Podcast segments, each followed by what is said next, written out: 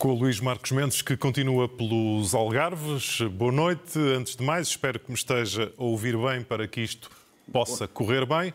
O que correu Ouvi. bastante bem foi, Ouvi sem dúvida, Rodrigo. Boa noite. foi sem dúvida a Jornada Mundial da Juventude. Isso não há dúvida. Não há dúvida nenhuma. Cá dentro e já lá fora, no estrangeiro, toda a gente reconhece que foi um grande sucesso, que superou todas as expectativas mesmo as melhores expectativas, quer em quantidade de participantes, mais de um milhão e meio, quer sobretudo na energia, na alegria e no entusiasmo. Eu acrescentaria até que esta Jornada Mundial da Juventude vai ficar na história, ou seja, vai fazer história. Porque é a primeira Jornada Mundial da Juventude depois da pandemia e também depois de uma polémica desgastante em que a Igreja esteve envolvida por causa da questão dos abusos. Ou seja, por causa de tudo isto, esta Jornada Mundial da Juventude tinha que correr não bem, mas muito bem. E correu, de facto, muito bem, foi um grande sucesso. Eu diria que foi um sucesso para praticamente todos. Primeiro, foi um grande sucesso para Portugal. É indiscutível, não há ponta de exagero. Foi uma magnífica organização. Portugal conquistou prestígio em termos internacionais. O nosso país, durante uma semana, foi montra em mais de uma centena, quase duas centenas de países. E fomos o país, de alguma forma, que foi, durante uma semana, o campeão do multiculturalismo. Há que concluir, portanto, que o dinheiro que foi gasto não foi uma despesa. Foi um investimento e um investimento que há de ter retorno. Depois também foi um grande sucesso para a Igreja Católica enquanto instituição. Porquê? Porque a Igreja, nestes últimos anos, por razões reputacionais, estava a atravessar sérias dificuldades. E deu aqui, nesta jornada, por um lado, uma prova de força e uma prova de unidade. Mas eu acho que mais importante ainda, a Igreja deu uma prova de humildade e de, e de vontade de reconciliação consigo própria e com a sociedade. Depois foi um sucesso, obviamente, para os fiéis, cada, fie, cada um dos fiéis, porque cada um tem o seu nome como sublinhou e bem o Papa, porque fizeram aqui a exaltação da sua fé.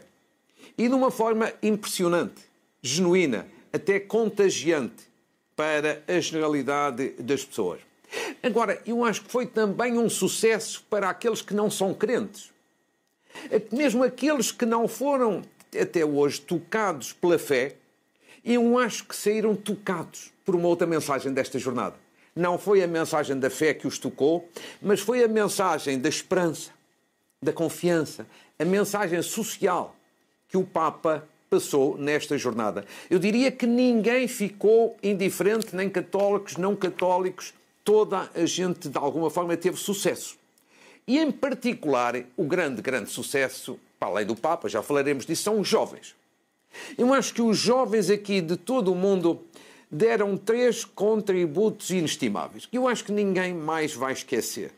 Primeiro, deram um contributo extraordinário para o fortalecimento da imagem da Igreja Católica, para a sua reabilitação e o seu fortalecimento. Ou seja, só a energia dos jovens, o seu espírito criador, a sua alegria ajudavam esta imagem de fortalecimento esta energia e ao mesmo tempo a empatia com o Papa. E quando eu falo desta energia, não é apenas em Lisboa, nos palcos mais mediáticos. Houve jovens durante uma semana em várias localidades do país, no litoral e no interior, a fazer com famílias de acolhimento e outras pessoas uma festa.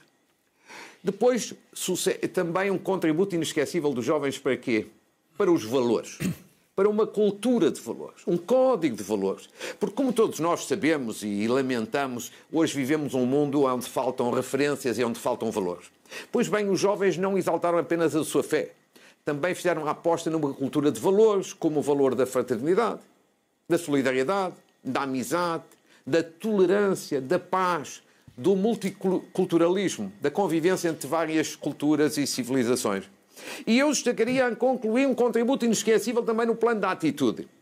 É que isto foi uma jornada católica, foi uma jornada de exaltação da fé, sem dúvida, mas também estes eh, jovens de todo o mundo semearam na sociedade uma outra coisa importante, uma mensagem de esperança e de confiança.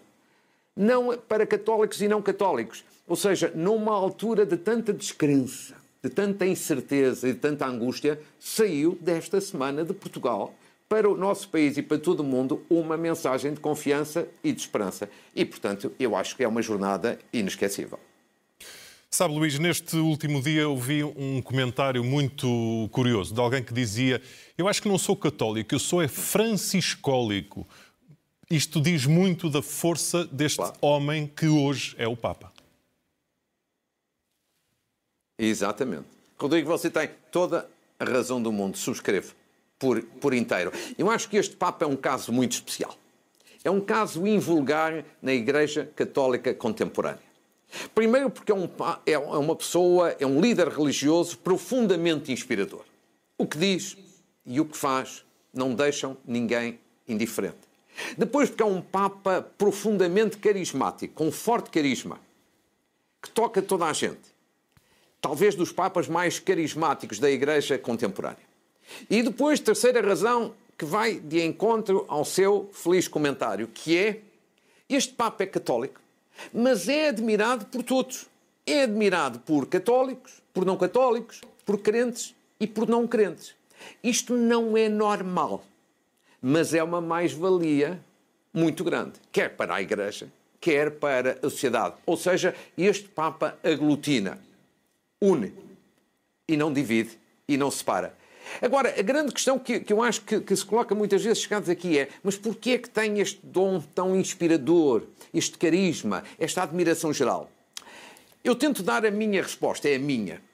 Eu acho que é a conjugação de quatro fatores essenciais, ou quatro características que este Papa tem.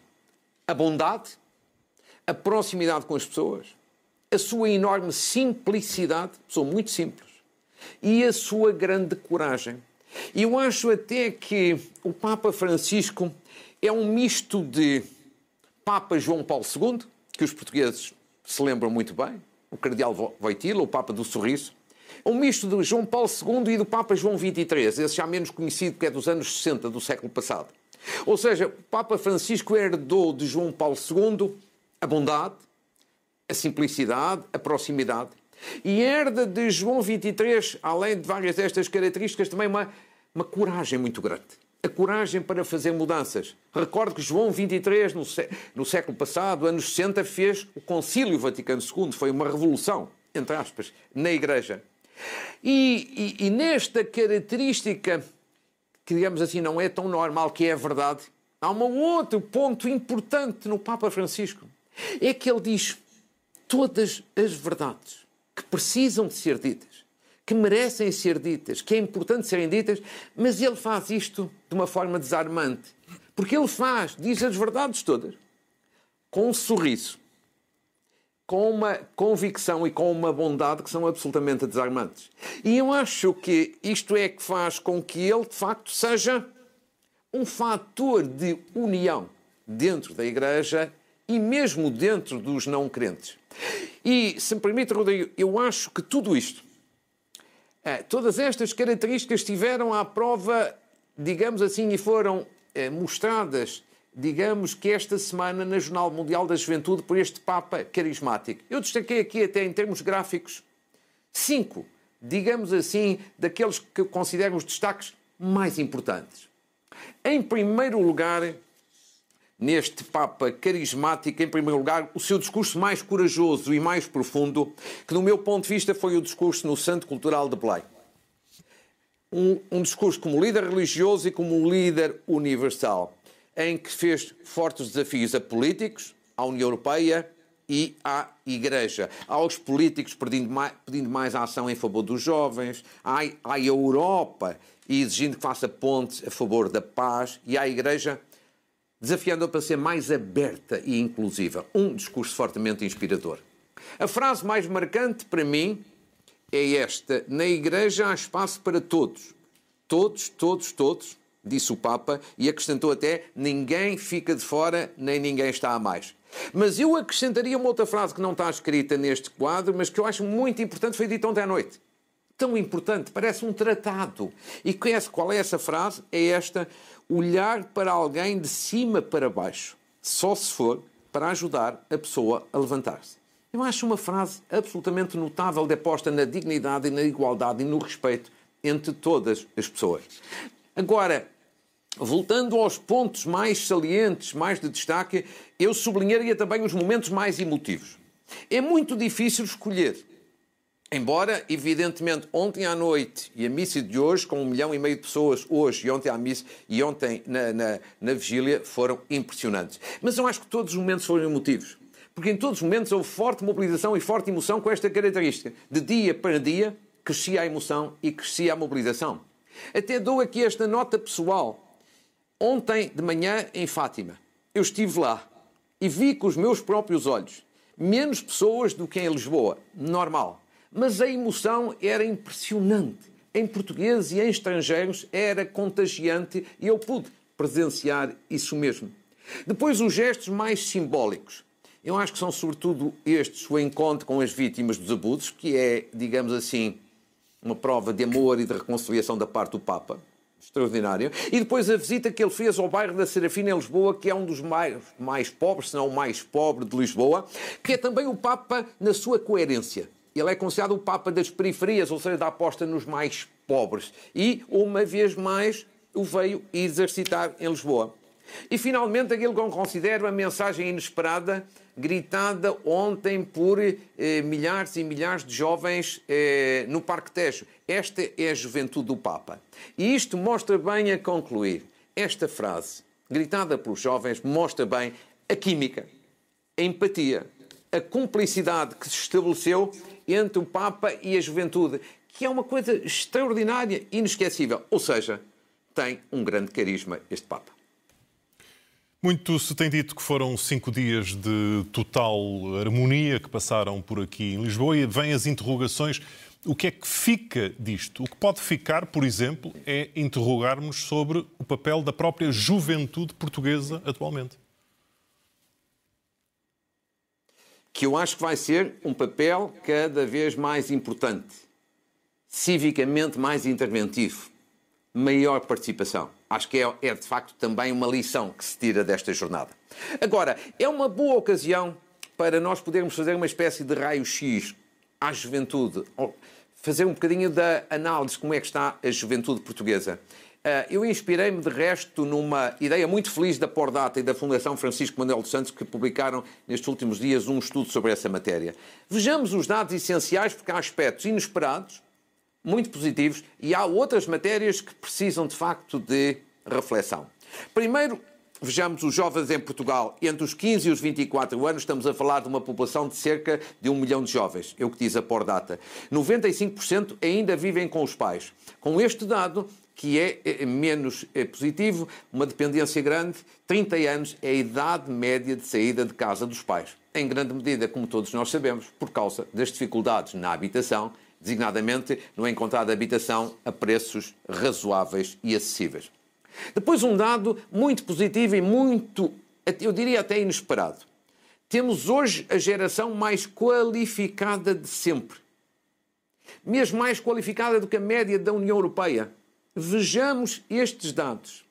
Jovens com ensino secundário em Portugal, cerca de 90%. Na União Europeia, 84%. Jovens com ensino superior no nosso país, 28%. Na União Europeia, apenas 19%. Ou seja, uma boa conclusão que nos deve orgulhar e que se traduz num investimento de décadas. Os jovens portugueses têm hoje qualificações acima da média europeia. Agora, depois, as reflexões já menos positivas. Devemos dar os dois lados da questão. É a questão do desemprego jovem. Nós temos em Portugal uma taxa de desemprego, em geral, relativamente baixa. 6,4%. É a taxa de desemprego no nosso país. Mas a taxa de desemprego nos jovens é quase três vezes mais. É quase o triplo. 17,2%. E mesmo dentro da União Europeia, a taxa de desemprego na União Europeia é grande, 14%, mas a nossa é maior. Aqui está uma, um fator de reflexão. Depois, precariedade no emprego. Nos jovens entre os 15 e os 24 anos, é, é um novo dado, os contratos precários, transitórios, digamos assim, temporários, são a maioria. Segundo dados da Pordata e do Eurostat, 57%. Já entre os 25 e os 64 anos, felizmente diminui bastante para 14%. É um fator também a ter em alguma atenção. Agora, finalmente, o fator ou o dado mais preocupante, que tenho falado várias vezes aqui, é a questão dos salários. Os salários dos jovens. Os salários médios, evidentemente, dos jovens. Ora, vejamos este dado. Os salários médios dos nossos jovens, dos jovens portugueses, são os segundos mais baixos da Europa. Pior do que nós, como está a ver na imagem, só a Grécia. O salário médio de um jovem na União Europeia é de 1.600 euros. O salário médio de um jovem em Portugal é de 1.050. Mas, segundo a Pordata, há uma parte significativa destes jovens que, em termos líquidos, sublinho em termos líquidos, ganham entre 600 e 950 euros. Ou seja, neste plano há muito trabalho a fazer, porque temos uma geração que é mais qualificada de sempre, mas que não está a ter correspondência nos salários e, portanto, imigra. E nós temos, imigra e vai oferecer o seu talento a outros países. E, portanto, nós temos que fazer aqui um forte investimento em duas coisas. Primeiro, baixar impostos. Baixar o IRS ajuda a subir os salários ajuda ao poder de compra, à melhoria do poder de compra. E, por outro lado, num crescimento económico que seja mais forte, mais robusto e mais significativo. Maior crescimento pode dar origem a melhores salários. Aqui fica o retrato com números oficiais que recolhi para que numa semana em que tanto se falou, e bem de juventude, também saibamos, digamos assim, o estado da juventude portuguesa agora do ponto de vista mais económico e social. Estamos a 6 de agosto, que é como quem diz ainda no início de agosto, temos muitos políticos a banhos, mas podíamos aproveitar para fazer Sim. não um discurso, não é um discurso do Pontal que lhe peço, mas já uma análise da possível rentrée. O que é que podemos esperar? Exatamente, até porque agora as férias são cada vez mais curtas, portanto, mais uma, duas, três semanas temos aí as rentrées eh, em geral. O próximo ano político Correspondendo ao seu desafio, Rodrigo, o próximo ano político, no fundo, agora de setembro, que vai começar aqui a umas semanas até, até ao verão do próximo ano, e eu acho que o próximo ano político é marcado, sobretudo, por eh, quatro grandes questões. Vamos ver, porque para até ser mais simples, eu preparei aqui, digamos assim, dois a três quadros com os dados básicos, os dados é, essenciais. O primeiro grande desafio é o Orçamento de Estado que o Governo vai apresentar já no próximo mês de setembro. O orçamento para 2024 vai ser dominado claramente pela parte fiscal, ou seja, redução de impostos. Falta saber é qual é a dimensão dessa redução. O PSD vai já antecipar no, seu, no Pontal, na sua rentrée, que é daqui a uma semana, que é no dia 14, aqui no Algarve, o PSD vai antecipar já a sua proposta. A prioridade dessa proposta será a redução do IRS. É o que faz todo o sentido. Depois o Governo avança com a sua própria proposta no orçamento em setembro. Já o pré-anunciou Fernando Medina, o Ministro, o Ministro das Finanças. E baixar impostos, em conclusão, vai ser o grande debate, vai ser o tema central do orçamento e ajuda exatamente àquilo que dizia há instantes. Pode ajudar a subir salários e, portanto, vamos ver qual é a dimensão dessa redução. Segundo grande desafio do próximo ano político, a remodelação do governo que vai ser inevitável. Toda a gente sabe que vai haver remodelação, só ninguém sabe é quando. Ora, ela vai eh, existir num de dois momentos, muito provavelmente. Ou no fim de 2023, terminado que seja a aprovação do orçamento, ou em 2024. A expectativa aqui, as duas expectativas são estas. Primeiro é saber quem sai. Dentre os ministros, mais desgastados. Mas, sobretudo, a expectativa maior é saber quem entra. Quem serão os novos ministros, porque este é que é o desafio. O desafio com esta grande interrogação: haverá capacidade de recrutar os melhores? Será que, haverá, que vai haver disponibilidade dos melhores, mais capazes e mais prestigiados para irem para o governo? Eu acho que a resposta só vamos ter eh, ou no final deste ano ou no princípio do próximo. O terceiro grande desafio que nós vamos ter são as eleições europeias. do próximo ano, 9 de junho de 2024. Porquê? Porque além de serem, obviamente, eleições importantes, são eleições vitais. Quer para o PSD, quer para o PS. Embora por razões muito diferentes. Para Luís Montenegro, estas eleições são importantes porque ele precisa de vencer para reforçar a sua liderança. É a sua primeira eleição depois de ter sido escolhido como líder.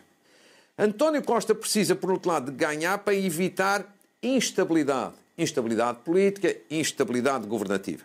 O grande problema que o PSD tem é o Chega. Porque pode fazer, obviamente, ou fará, inevitavelmente, dispersar os votos na área do centro do, centro-direita. O grande risco do PS, por sua vez, é poder haver um cartão amarelo ao governo face ao desgaste que existe, digamos assim, em alguns ministros. E como estas eleições têm esta importância capital, a, a campanha vai começar inevitavelmente cedo. Eu diria que o mais tardar ali pelo início de 2024. Último desafio que eu considero importante e que se traduz numa pergunta. Vamos ter no próximo ano eleições antecipadas? Sim ou não? Eu julgo que só há um cenário em que isso pode acontecer. Só um. Se é se António Costa, a seguir às eleições europeias, decidir deixar o governo, partir para um cargo europeu. Aí sim haverá eleições antecipadas. O Presidente da República já o tinha antecipado no discurso de posse. Agora, aqui chegados, há muitas pessoas, e pessoas inteligentes, incluindo várias pessoas no âmbito do Partido Socialista, que acham que o Primeiro-Ministro concluídas as europeias, sairá mesmo para um cargo europeu. Porque tem essa ambição, por um lado, e porque está um pouco farto, entre aspas, da governação. Há outros, que é o meu caso, que acham que esse cenário não é provável. Eu não creio que António Costa queira abrir essa crise política e ficar responsável por ela, e por isso eu acho que uh, este cenário não vai dar-se. Mas em qualquer questão, em qualquer circunstância, Uh, perante todas estas dúvidas, só teremos uma certeza final, que é ali por uh, sensivelmente daqui a um ano, um bocadinho mais antes, em julho de 2024. Mas isto mostra bem que as eleições europeias do próximo ano vão ser importantíssimas e que o ano 2024 vai ser politicamente um ano muito relevante. Por isso, é bom que os primeiros-ministros, os líderes partidários, os ministros descansem bem porque vão ter um ano duro pela frente. Luís, naturalmente, como, como se esperava, até para os meios de comunicação social, quem viu os chamados telejornais desta semana, a Jornada Mundial da Juventude acabou por ofuscar quase todos os acontecimentos, mas entretanto a vida continua, nomeadamente a economia continua e vai mostrando novos números, não é? Exatamente, Rodrigo. A vida continua. Amanhã já não há Jornada Mundial da Juventude embora continue aqui esta mensagem de confiança e de esperança que puxa pela nossa autoestima, e ainda bem, uh, e há dados. Há dados importantes que as pessoas devem saber. Uns que são na boa direção, outros que não tanto, mas que tenhamos a ver com a vida concreta das pessoas de carne e osso. Primeiro, a inflação. Como, está, como é que está a inflação? Passou quase despercebido essa notícia esta semana. Mas aqui eu diria que há com prudência, uma boa notícia. Ou seja, a inflação em Portugal caiu mais de 5 pontos percentuais desde janeiro deste ano, como estamos a ver. Começou em 8,4% em janeiro e os dados divulgados esta semana, 3,1%. E está, portanto, abaixo mesmo da, da inflação média da zona euro, que está nos 5,3%. Claro que isto ainda é pouco, porque as pessoas ainda sentem o aumento dos preços, mas a tendência é positiva. Já menos positivo é o crescimento do PIB. O que é que é o PIB? É a riqueza nacional. E foram divulgados esta semana os dados de Portugal e de 12 ou 13 países da Europa e a situação já não é tão brilhante. Há que dizer Portugal tinha tido um resultado fantástico no primeiro trimestre deste ano. Tinha sido dos melhores da Europa. Mas o segundo trimestre, o nosso crescimento foi zero. Ou seja, não houve crescimento. Igual à média da União Europeia, igual ao da Alemanha, que está, a Alemanha que está a atravessar sérias dificuldades. Portanto, continuamos em termos da comparação com o ano passado a, um, a ter um resultado eh, na ordem acima de 2%, mas atenção, há aqui um sinal de alarme, temos que ver como é que vão correr os dois próximos trimestres. E como eu dizia, a crise na Alemanha pode ajudar um bocadinho a explicar esta situação. E vejamos rapidamente o último quadro. A economia alemã é neste momento a pior das grandes economias do mundo. As previsões do Fundo Monetário Internacional são estas que estamos aqui a ver. Estados Unidos, China, França, Itália, Espanha, Japão e Reino Unido. Previsão do fundo é de que todas estas economias vão crescer este ano. Uns mas mais, outras menos. Mas a Alemanha, como ali se vê, encarnado, é a única que o fundo prevê que não tenha crescimento, tenha um crescimento negativo de 0,3%. Ora, evidentemente, como a Alemanha é a locomotiva da Europa, uma Alemanha doente, evidentemente contamina a União Europeia e contamina Portugal. Temos que estar atentos e a minha preocupação foi justamente perante estes dados que passaram um pouco despercebidos, mostrarmos às pessoas que há dados para eh, na boa direção, para estarmos felizes, e há outros que não nos devem tornar infelizes, mas devem fazer com que a nossa reflexão eh, não seja esquecida. Temos de avançar para as notas finais. Eh, muito, vejo aqui muitas saudações, Muito mais bem. do que uma mão cheia, portanto vamos a isso. Sim. Vamos a isso, Rodrigo. Volto à Jornada Mundial da Juventude, porque foi o acontecimento do ano em Portugal. Isso vai ser claramente visto como o acontecimento do ano. E queria saudar aqui Dom Américo Aguiar, o Bispo Auxiliar de Lisboa e, e também novo eh, cardeal. Ele foi pela Igreja Católica o coordenador-geral desta grande organização.